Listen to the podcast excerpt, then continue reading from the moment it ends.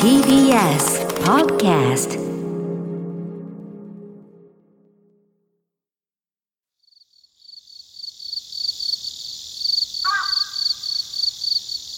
桂宮治。これが宮治でございます。あのお客さんいつも見てます。ファンなんです。ラーメンメニューの上に飾りたいんでサインもらえませんか？ああいいですよ。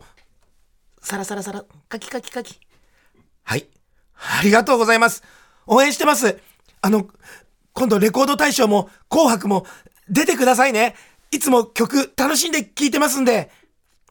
店を出て、北風の中、コートの襟を立てて歩き出す。はあ、もう二度と、あのラーメン屋には行けないな。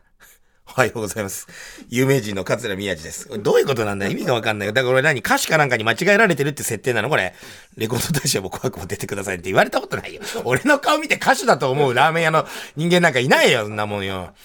でもそうそう、ラーメン屋さんでサインだと、あの、新千歳空港の中に、ラーメンストリートみたいなさ、なんかあの、北海道中の、あの、有名店を集めて、ね、あの、一本道のところの両側、ね、右側、左側にラーメン屋さんわーって集まってる、ね、あの、場所があって、朝ラーメンやってる店があって、じゃあ朝ラー食べようかなとかなんとか言って、で、ラーメン食べてたら、やけにこっちチロチロ見てくんなと思って、でもまあまあまあ、なんかありがたいことだなと思いながらね、で、やっぱその店だけ、やけに色紙が飾ってたんだよ。で、他の店はね、全然色紙飾ってない。だから、他の店の方は気がついても何も言わない。でもその店は多分、ミーのハーな人がもうすごいいるんだろうね。もうチラチラチラチラ見ててさ、俺頼んでないのに、餃子とかが出てきたんだよ。でね、僕ちょっと正直朝ラー食べてる時に、朝から餃子はちょっといらん。で、本当あの大丈夫です。いや、いいですからの押し問答があって。頼んでないって言って。でももう仕方ないからもうなんか、まあまあまあ、もう、もうもらうしかないから、もう、もう、で、帰ろうとした時に案の定色紙持ってきて、すいません、あの、色紙が書いてもらった。ら、いやー、やだって言ってもうでもね、いや、いつもだったら、あの、言っていただくとありがたいから書くんだけど、そこはさ、店の中入んなくてもさ、そのラーメン屋をさ、どこにしようかなって決める、そのラーメンストリートみたいなのに入った瞬間に、もう、どんな人でも、こう、もう、こう、色紙が見、見れるわけだよ。ね。ってことはさ、もう、そんな、新千歳空港なんてさ、もう、話し家の先輩方がさ、もう、もう、毎日のように使ってる空港じゃないのよ。そこにさ、なんかこう、自分のサインが、なんかもう、堂々と貼ってあったら、嫌じゃない？あいつこんなとこにサイン書きやがってって思えるの嫌だから、まあ、あの、商店の千尺札だけ渡した。ちょっとすいません、ちょっとサインはまだそんな身分じゃないんで、つって。そんなとこにまで気を使う。いや、ということで、ねえねえねえねえねえねえ。えあちょっと今メール一個だけね。えー、ラジオネーム困った時のパルプンテさんからいただきました。ありがとうございます。宮地さん。梅干し純、私も大好きです。うん。でも意外とスーパーには売ってないので、ネットでまとめ買いをしています。そこまでだ。そう、無添加で、本当に梅干しをギューってしただけなんですけど、それがいいんですよね。そうなの、そうなの。えー、小さい錠剤ぐらいのサイズなのに、口の中で長持ちするのもいいところで、俺、これ喋ってるだけで誰だけ夏場は塩タブレットよりも梅干し順で塩分補給間違いないです。はい、冬に向かってる時に夏場の塩タブレットの話、ありがとうございます。そうなんだよ、梅干し順は、そう。だからキオスク、駅のキオスクとかに売ってるんですよね。本当に美味しいんだよ、あれ。さあ、ということで、梅干し順のあの話をなぜしたかと申しますと、ここにドン、あ、興奮しすぎてマイクがぶっ飛んでった。なんとですね、えー、小さな段ボール箱が、え、届いたんです。えー、読みます。件名、ね、お手紙でね、件名に梅干しって書いてあります。梅の旗農園。え、梅の旗農園。でもこれ和歌山なんですね。和歌山県のこの人は東京に住んでんだ。東京在住って書いてありますけど、えー、梅の畑農園っていうね、和歌山のものなんですけど、これ、まあ、読みましょう。いつも楽しく拝聴しております。10月30日の放送で、昔の梅干しの話題に、えー、触れられておりましたね。うん、私は、紀州南高梅の営業を長年しておりました。えー、えー、今は私が好きな昔の梅干し。ね。昔の梅干しを少しずつ希望者にお分けしています。宮地さんが古い梅干しを食べて美味しいと言っておりましたので、スタッフの皆さんと食べていただきたいと思いましてお送りします。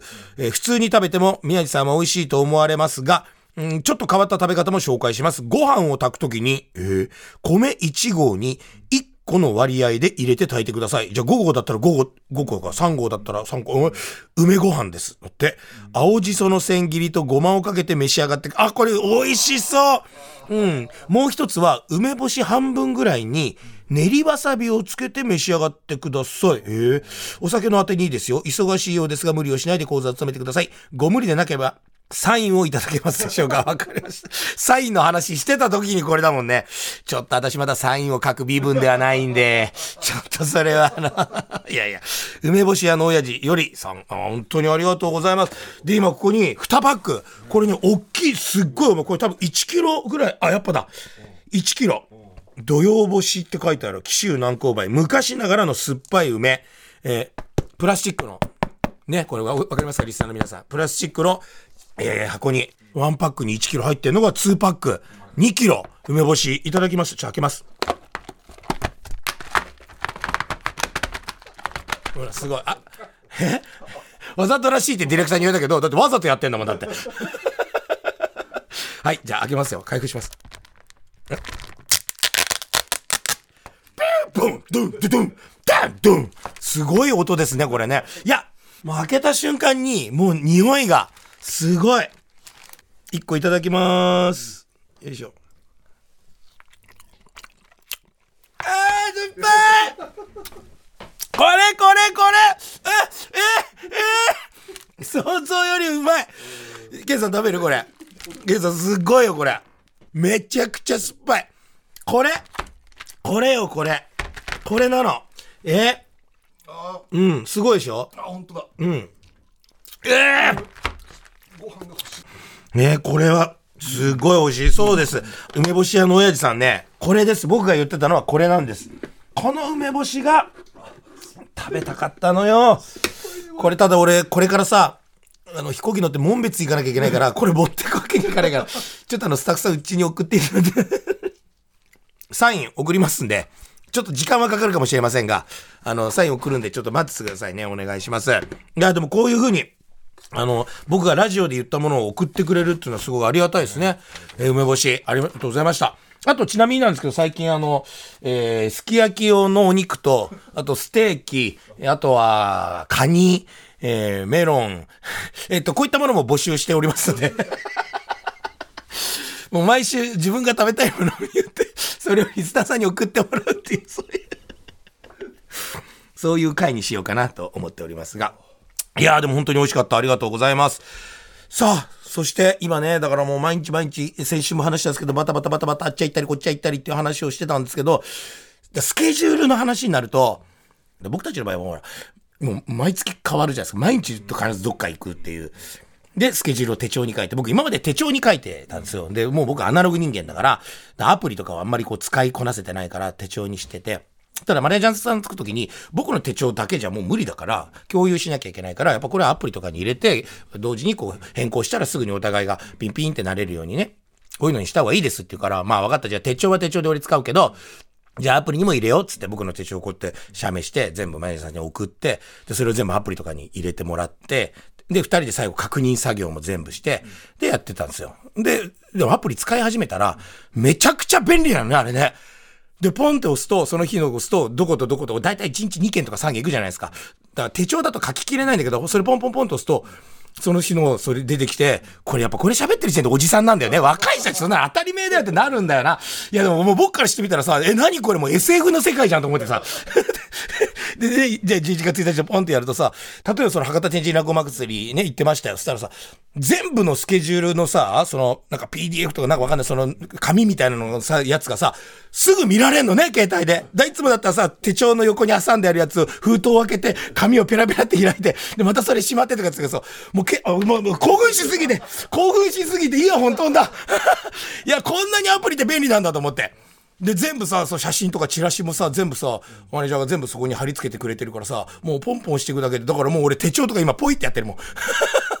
で、そんな風にやってたね。で、ね、スケジュールを今それアプリと管理してたんだけど、この間、とあるね、来年の予定なんだけど、ポンポンってこうやって開いて、あ、これだと思ったら、あるとある方からメールが来て、何月何日、えー何々の現場よろしくお願いしますって言って、うん、あ、そこか、プンって言ったら、全然違う予定が書いてあるんですよ。うちの教会のすごい大先輩からいただいた地方のお仕事で、それが入ってて、はっつって。もうその、いただいてたお仕事があって、いただいてたお仕事があって、それを、そのアプリに入れるのを、その、僕とマネージャーでこう、二人で確認してたんだけど、二人ともそこを、ちょっとだから入れてなかったところにまた別の仕事入れちゃったんですよ。そのどっちが先とか後とか別として。それは気がついた瞬間、あの、ダブルブッキング気がついた時の、あの、皆さん、あの、感情ってわかります？あのね、本当に手がね、プルプルプルプルプルプルプルってなんですよ。手がプルプルプルプルプルプルプルって。でもあの、血の気が引く、だからもう顔がさーってなってくるさ、ちびまる子ちゃんのあの、ガーンみたいな感じですよ。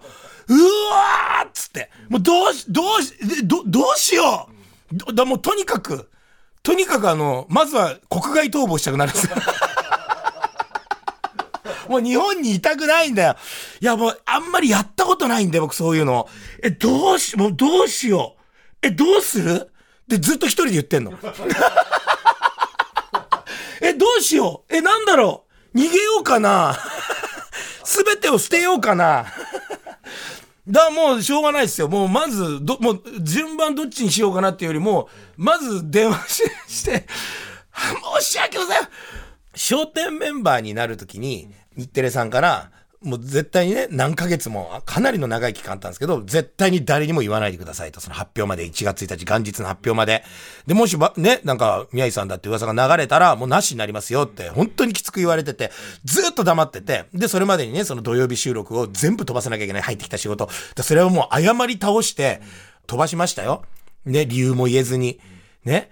えーですから、まあ、お前そんな飛ばすの慣れてんだろって思われるかもしれないけど、ただそのシャッてん時はもうほんとすいません。いや、どういうわけ？いや、じゃどういうわけとかそういうことじゃなくて、あの、本当にすいませんっていうのは、1月1日以降になれば、すいません、あれは本当はあれあれこうでしょうってメンバーが決まってたんでって言えるじゃない。だからその、なんとなく希望があるから、本気で謝れたんだけど、今回本当にただ単純なダブルブッキングだから、もう、ただ謝るしかないっていうもう地獄の状況。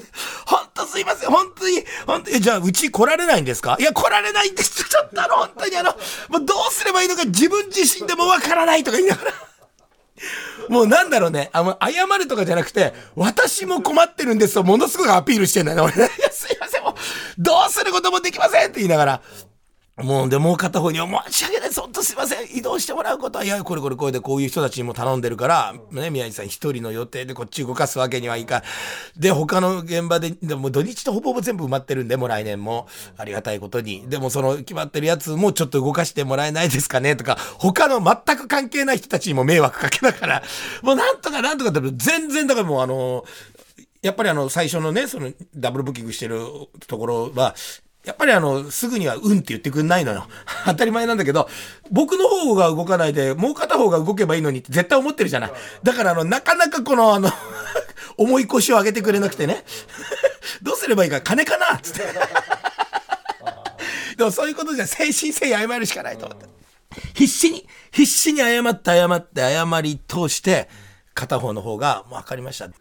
ほんと、久々にもう、あーあーっつって。もう、ないっすかそういうのね？いや、だからもう、あの、片方は動かさずに、片方が、翌月の、あの、日曜日に移動してくれて、すげえ優しい人だった、声が。いや、でも本当でも、こんなに忙しくなったんだから、これね、ラジオの収録も、今日火曜日の朝の6時半ぐらいに集合して、これ撮ってるじゃないですか。で、これもなんでこんなことになってるかっていうと、完全に僕のスケジュールミスなんですよね。あの、僕が火曜日の撮るべき時間に、だからもうこの後すぐ門別行かなきゃいけないからさ、もう10時ぐらいのフライトだからさ、9時からなんて収録無理。でそれももう忘れてるんですよ。だ文化放送の収録も大体こういう曜日のこれぐらいに撮りましょうっていうのももう全部入れちゃってたりとかして、今向こうも朝撮ったり夜撮ったりとか、ぐちゃぐちゃになってて、向こうにも迷惑かけてるんですけど、そうだ考えてみたら、この、この番組にも迷惑かけてんだよね。うん。そうだよ。だからほら機嫌悪いんだよ、あのディレクターたちも。で、しかも今日は、あのースポットで CM 入れてくれてるんですよ。ハウスドゥさん、いつもお世話になってます、ハウスドゥさん。7時、9時のその収録って朝早いじゃないですか。そしたら他の収録の日に来てくれればいいのに、ハウスドゥさん来てくれてんだよね。いい人たちだよ、本当に。ねえ。もうだから、あれだよ、ハウスドゥで今日30分行こう、もう全部。ハウスリースバックで、ハウスリースバックで30分行こうよ、本当に。さあ、そんなこんなでここで一曲聴いていただきましょう。えー、湘南の風兄さんで、純恋歌。これが宮治の宣伝マンはい、3回目の登場。古田敦也さんのテレビ CM でおなじみ、ハウスドゥの木村さんです。おはようございます。おはようございます。木村さん、お久しぶりでございます。お久しぶりです3回目で本当にありがとうございます。ね、木村さん、ちょっと雰囲気変わったね。どうしたの？またあ一段と大人っぽく。あ、ちょっと先日髪を暗く染めまして。あら。さあ、で、今日もですね、就活についていろいろと耳寄りな情報を教えてもらえるということですが、何でしょう？はい。一口に、まあ、就活と言いましても、家族へのメッセージのことですとか、うんうんうんペットのこれからお世話はどうするかですとか、うんお葬式の準備とか、財産分与のこととか、やらないといけないこととか考えていかないといけないことって本当にたくさんありますよね。だって、初めての経験じゃない。就活ってさ、人生に一度しかないことで、はい。やり方がわかんないし、経験した人にはもう聞けないじゃない。だってね。そうです。そうそうそう。だから一人じゃ決められないし、あと自宅の相続とか、あと後継ぎがいない方、生前に家の処分考えたりしなきゃいけないし、で僕みたいに子供が何人か入れたりすると、まあ、正直今はみんな仲いいけど、後で自分と子供たちが揉めたりしないかなとかいろいろ心配ですよね。そうですよね。あのそういう問題って本当によく聞くようになって、うんうんあのやっぱり自分がいなくなった後に人様に迷惑をかけたくないっていういうふうにお思いの方って多いんじゃないかなと思うんですけども、はいはいはい。実は今回自宅の相続問題の助けになるサービスをご紹介させていただきたいと思っており自ます。宅の相続問題の助けになる？えーはい。それどんなサービスなんですか？はい、それがハウスリースバックというサービス名になるんですが、はい住みながら売却できるという特徴のサービスなんです。はいはいはい。え、はい自分が住んでいる時に家を売却できるってことですよね？そうなんです。あのご自宅を売却するということは、あのお家を現金化するということですので、うんうん相続人にきちんとお金として分配ができるようになりますし、はい。あの先ほどおっしゃっていただいたように後継ぎがいない方にとっては、資産整理としてもご活用いただけます。なるほど。住みながら売却できるハウスリースバッグ。はい。へで住みながらというのがやはりポイントでして通常ですと引っ越しが必要なのであの自分のお家の処分を考えたいけど次の住まいをどうしようとか、え。そうだよね。はいうん考える方いると思うんですけども、うんこのハウスリースバッグの仕組みを簡単にご説明しますと、はい。お客様がお持ちの不動産を一旦弊社で買い取りをさせていただきまして、売却代金を一括でまずお受け取りいただきます。はいはいはい。でそれと同時にですね毎月お家賃をお支払いいただく形になるんですねお客様と弊社ハウスドゥとの間で賃貸契約を結ぶということをさせていただきますすごくシンプルな仕組みな仕組みなんですね。はいハウスドゥさんから売却代金一括でバンって受け取って、はいあとは家賃を払っていくだけ。あそうなんですでも今緊急にお金が必要って人にもすごくいいですよね。そうなんですの老後の生活費の足しにっていうふうにその売却したお金を使われたりですとか、うんうん。あとちょっと残ってる住宅ローンをもう返済してしまいたいなどもう本当に人それぞれ使い道が様々なので、はいはい。あのご自由に使っていただいております。うわいいな住みながら、はい。まとまったお金がドンと入って、はい。あとはちょっとずつ家賃を払うだけ、はい。自由にお金が使える、はい。ハウスリースバッグ、はい。僕もやろうかな持ち家持ってないけど。やりたくなっちゃう。ありがとうございます。おかげさまで、リースバック取扱いシェアナンバーワン、うん。顧客満足度は94.6%と、はい、たくさんの方にご満足いただいております。うんまた、全国に680店舗以上展開中ですので、北海道から沖縄までどこでも対応させていただいております。そんなにあるんですねはい、そうなんです。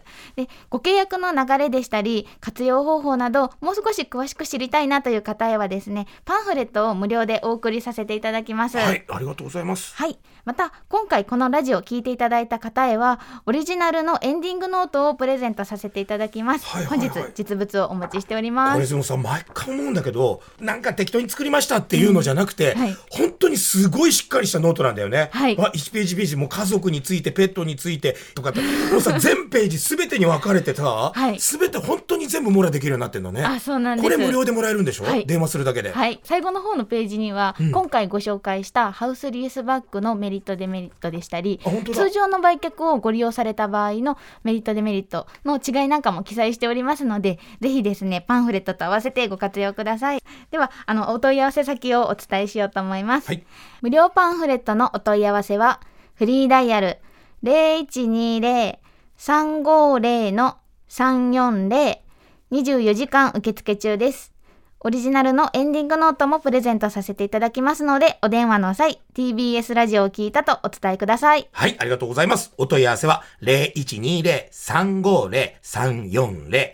0120-350の340までお願いします。TBS ラジオ聞いたとお伝えください。このエンディングノート絶対もらった方がいいですよ。無料なんでお電話ください。ハウスドゥからのお知らせでした。ありがとうございました。ありがとうございました。メールをご紹介します。